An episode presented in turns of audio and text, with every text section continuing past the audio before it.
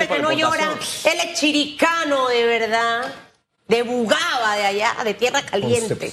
De por allá, de esa tierra por allá fresca. Y mire, usted es banquero, es financista, es economista, y a Mauri Castillo, superintendente eh, del de los bancos, ha estado con nosotros esta mañana y de, tantas cosas que conversó. Sí. Eh, habló de la garantía estatal. Sí. Mencionó las dos líneas de crédito. O sea, yo estoy viendo las dos líneas de crédito, es como ver dos renglones. Uno de 300 millones y otro de 515 millones de dólares, que hay que, que usted los ha mencionado muchas veces, que están en la bóveda, que no está haciendo nada, que hay que enfocarse a ver en qué se utiliza, cómo se utiliza, cómo se ayuda al sector productivo de este país. Eh, y no lo hemos logrado hasta ahora. Y, que definitivamente el sector financiero sí quiere hacer algo. Sí. Quiere prestar la plata, por eso es que acá rato lo andan llamando a uno. No hay duda. No, no hay duda, no hay duda. Eh, la rueda del crédito es esencial para que la reactivación económica del país ocurra, suceda y sea sostenible. Sin crédito no hay sostenibilidad.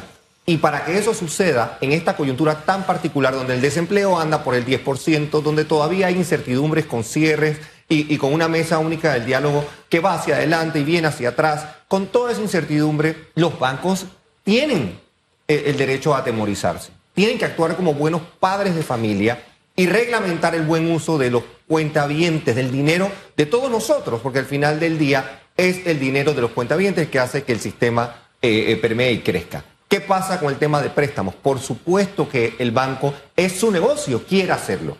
Pero por otro lado, los riesgos también que la misma superintendencia de bancos obviamente regula y monitorea, tiene que ser manejado de manera responsable. ¿Cuál es la alternativa? Ahí hay 515 millones de dólares que tienen un fin específico y 300 más que también tienen particularidades en su uso. Hay que entrarle con ganas y con voluntad a cambiar el destino de esos fondos para que esos 815 millones de dólares se conviertan en auténticos catalizadores de un cambio que Panamá merece y que el pequeño empresario, el microempresario, está anheloso, está deseoso. de las grandes ventajas que tenemos en Panamá, aparte de nuestra economía dolarizada, posición geográfica, es el tesón del panameño. El panameño no quiere que le regalen nada, el panameño quiere trabajar, quiere, quiere esforzarse, quiere dedicarse. Los bancos tienen que cuidar el dinero de los panameños y en esa rueda, en ese círculo virtuoso, tenemos que encontrar al Estado jugando un papel de nuevo de, responsabilidad, de garantizar el uso de estos fondos de manera responsable y ponernos en las calles. Sé que se dice fácil, que tiene que eh, pasar por todo tipo de validaciones, pero tiene que haber otro tipo de voluntad. Y la voluntad viene de nuestro eh, eh, órgano ejecutivo, del ministro de Economía y Finanzas, que tiene visiblemente el apoyo de la banca, el apoyo del superintendente de bancos, se siente que hay ese momentum para hacerlo y ojalá nos animáramos. Y si es tan complicado, hagamos un piloto, hagamos un plan piloto con la banca estatal, empecemos con los tres bancos más grandes de Panamá, hagamos un, bolsón de 25 millones de dólares. Oye, estos 25 millones de dólares los garantiza el Estado panameño. Vamos a ponernos en la calle. ¿Por qué nos cuesta tanto? quizás un tema de voluntad. ¿Qué representa garantizarlo? Porque la, palabra garantía estatal, que la mencionaba a Mauri, y tú la has mencionado tantas veces, tantas, yo no digo varias, tantas veces, es como la, mujer necia, ¿no? La intensa, tantas veces. ¿Qué representa esto? ¿En qué afecta al Estado aplicar la garantía estatal? No para los mm, casi mil quince millones de dólares que están en la bóveda sino por un porcentaje como el que tú has mencionado. ¿Qué representa eso? No, em, no implica una obligatoriedad de pago. O sea, estemos claros de que no implica, una garantía no implica que el Estado panameño va a sacar de nuestros impuestos para darle algún tipo de salvataje a ningún banco. Lo que sí asegura es que el banco tiene otro tipo de disposición, tiene otro tipo de disponibilidad. Hace el análisis crediticio. No estamos diciendo que lo, lo exceptúe que sea irresponsable, pero que lo haga quizás de una forma un poco más amistosa, amigable. Los bancos cuando tienen una garantía del Estado panameño que tiene calificación de riesgo, tiene, no tiene que hacer las reservas y las provisiones que tendría que hacer para cualquier préstamo sin garantía. Estando en garantía y para entender, y perdona mi ignorancia, si en caso de que este sector de micros, pequeños y medianos empresas, empresas algunos no puedan hacerle frente a los préstamos, está ese dinero de garantía del Estado que sería una garantía. O sea, no, es, dinero comprometido. Si en el peor de los casos, que van a ser los menos, porque en Panamá hay buenos analistas crediticios en todos los bancos, en la gran mayoría de bancos.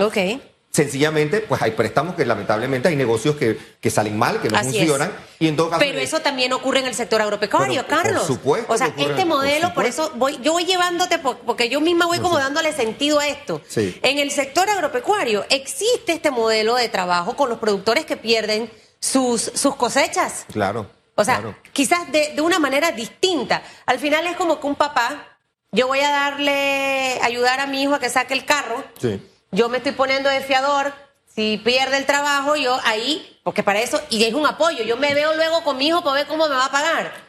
Esa es una exacta y precisa analogía. Esa es exactamente la figura que hemos Yo necesito ir a las reuniones del mes. Por 12 meses. Yo necesito ir a las reuniones de la mesa de trabajo donde están allí, porque al final de verdad la gente no entiende.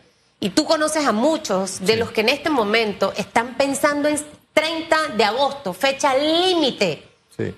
Tengo dos personas conocidas de restaurantes que van a cerrar. A cerrar, a cerrar, sí. Las, los cierres de calle los afectaron terriblemente. Necesitan liquidez sí. para poder ver que, cómo se reinventan. Algunos estaban buscando hasta local comercial, pero no tengo plata para poder pagar depósito, para poder hacer esto. Tendría que remodelar, me toca cerrar. 10 personas sin trabajo. Sin trabajo.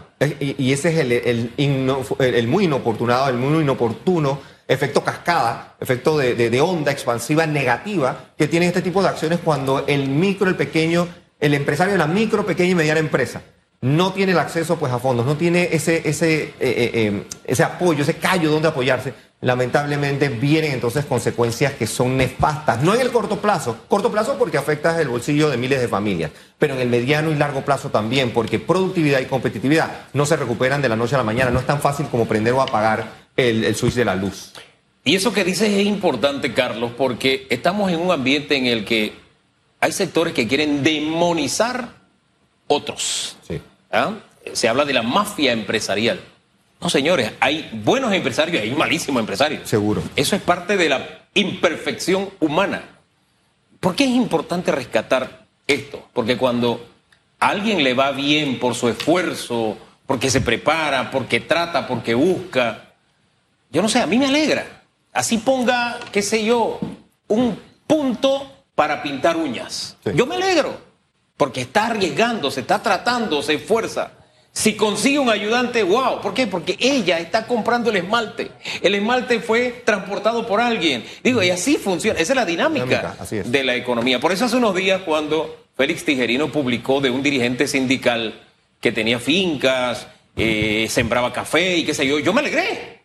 Me alegré, más que una crítica, yo me alegré. ¿Por qué? Porque muestra que el sistema funciona que tú pides un préstamo, que inviertes en la tierrita, que esa tierrita produce, que tiene gente trabajando ahí, que le pagas un salario, ellos compran y se mueve la rueda de la economía. Bien por la gente que arriesga, pero tenemos que buscar esa forma de destrancar, destrancar y que la pequeña y mediana empresa, la micro, pequeña y mediana empresa, reciban lo que tienen que recibir para que la economía respire. Sí, sí. Y, y las iniciativas que han pasado por, por la autoridad de, la micro, pequeña, mediana empresa, lamentablemente, pues quizás no han tenido el efecto ese multiplicador. Creo que estaban también buenas llenas de intenciones, de buenas intenciones, pero que no, capital semilla, eh, la capacitación para, para el seguimiento de emprendedores, se ha quedado muy corto. Lo que necesitábamos era acceso pues, a préstamos un poco de mayor envergadura, que tuvieran plazos un poco más nobles en su extensión de pago y que se reanudara eh, la, rueda del crédito. Yo creo que la,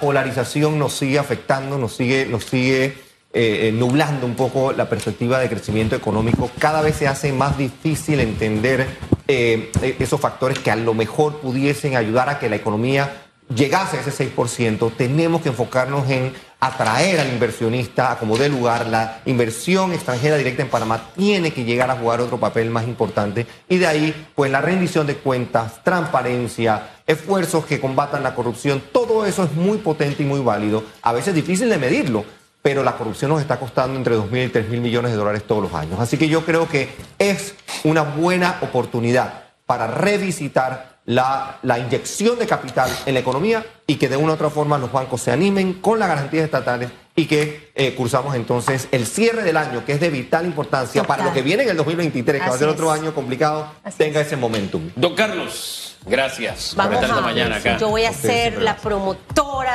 de eso, dinero que va a poner el Estado en garantía. Yo me voy a encargar de recordarlo todos los días en esta, en esta mesa. Al final, eso toca la generación de empleo. Seguro.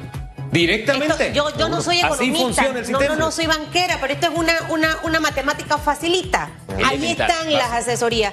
Que le vaya bien, señor Araúz. Contento de estar aquí Gracias. Su brazo